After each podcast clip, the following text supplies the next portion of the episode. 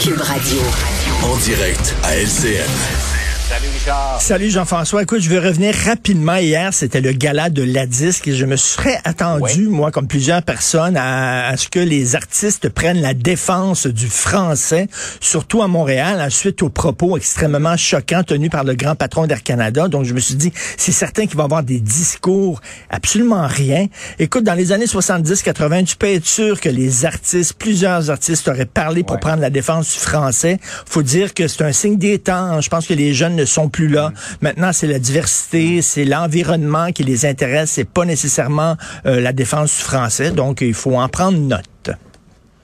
Dommage quand même. Dommage. Soirée électorale maintenant.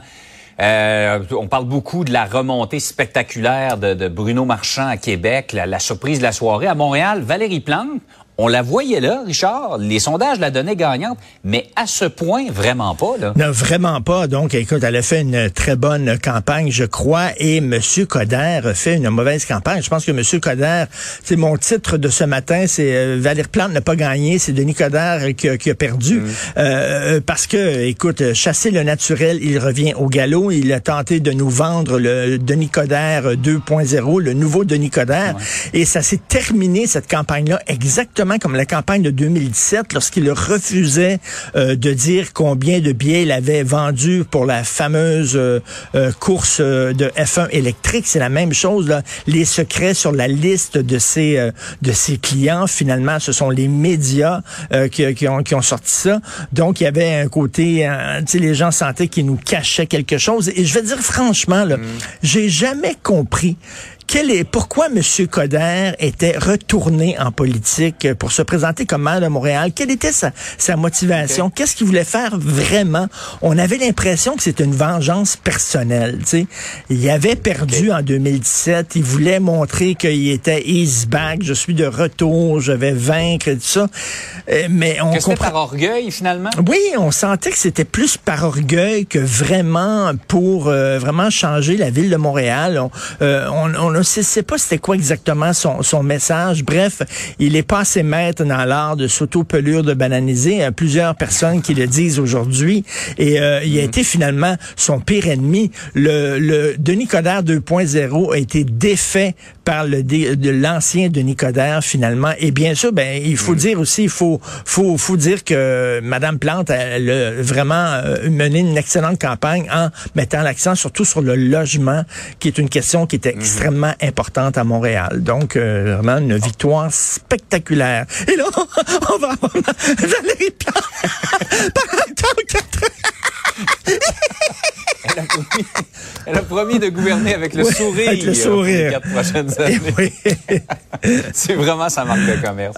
hey, euh, mais il faut s'arrêter quand même, Richard, sur le peu d'intérêt pour la politique municipale. D'abord, le nombre d'élections par acclamation au Québec. euh, beaucoup moins de gens veulent euh, s'impliquer. Et puis le taux de participation euh, qui est en, en bas des 40 là. Non, non, mais écoute, allé hier là, à mon, dans mon bureau de scrutin de mon secteur, il y avait personne. Il y avait pas un chat. J'avais l'impression, je dis, coudonc, c'est-tu des élections scolaires? On est-tu en train de... de- de- il y a- il y a- il y a- je pense qu'il y avait plus de gens aux élections scolaires à l'époque où il y en avait.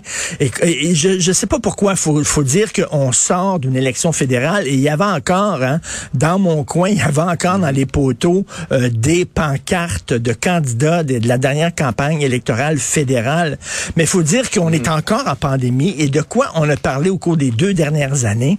On a parlé du système de santé, c'est provincial. On a parlé de la Ouais. ventilation dans les écoles, c'est provincial. On a parlé, parlé de l'aide financière aux entreprises et aux individus, ça, ça vient du fédéral. Donc, tu sais, on était dépendant des gros gouvernements et on dirait que la ville de Montréal, notre gouvernement de proximité, notre administration de proximité a pas joué de très grands rôles pendant la pandémie. Est-ce que c'est ça qui a fait renverser la vapeur? Je ne sais pas, mais seulement 35 de, participi- de participation. C'est famélique et quoi? Je pense qu'il y a plus de 600 villes où on a euh, euh, élu euh, la maire, la mairesse, le maire, la mairesse par acclamation. c'est énorme. Cela dit, il faut euh, saluer hein, le nombre de femmes qui ont répondu à l'appel, qui ont relevé le défi, qui se sont présentées comme candidates. Euh, écoute, c'est quoi? C'est Gatineau, Longueuil, Sherbrooke, Saguenay, Montréal. Ce sont des mairesses. Bravo. Les femmes, c'est 50% sinon plus de la population. Maintenant, est-ce que les femmes vont mm. gérer de façon différente que les hommes? Je pose la question, je vous laisse à chacun euh, de se prononcer là-dessus.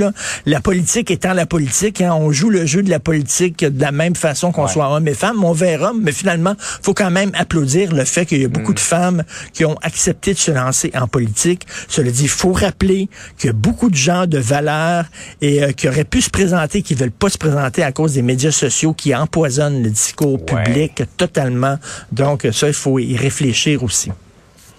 Ouais, on s'est privé probablement de talents de, de personnes qui auraient été euh, très bons et bonnes au poste euh, de maire, de maire, mairesse, conseiller, conseillère partout au Québec à cause de ça. Effectivement, les gens aiment mieux travailler dans l'ombre euh, et moins risqué que de, de, se présenter. Et quelle mauvaise soirée pour Marie-Josée Savard. Imagine, imagine, tu donnes, tu prononces ton discours de, de victoire, tu vas chez toi, sabrer le champagne et là, tu regardes la télévision et tu vois que tu perds tes élections ça a dû être assez difficile.